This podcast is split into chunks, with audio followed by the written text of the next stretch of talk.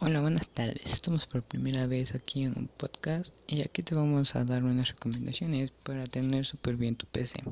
Bueno, empezamos. Primero que nada, soy Eduardo y una de las recomendaciones que aquí te damos de mantenimiento correctivo contingente se trata de la manera más fácil de brindar mantenimiento, tan solo supone reparar lo que se ha estropeado, por lo que simplemente solo hay que localizar avería y proceder a corregir para que la máquina vuelva a realizar su función correctamente.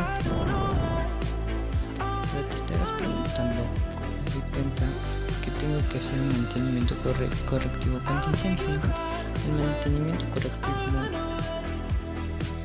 realmente se, se llama no es planificado es el que se realiza de manera imprevista o forzada, por los que la aparición de un fallo de la máquina ante esto impone la necesidad de reparar el equipo, se presenta el mal funcionamiento para poder seguir utilizando para saber cómo se debe hacer correctamente.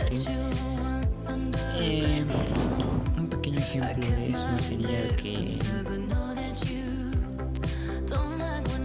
que ya no prende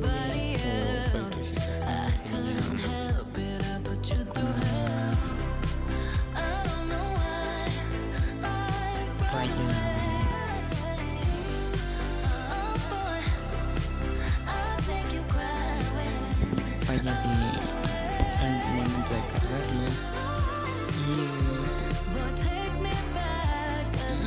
deja de prender eh, de la noche a la mañana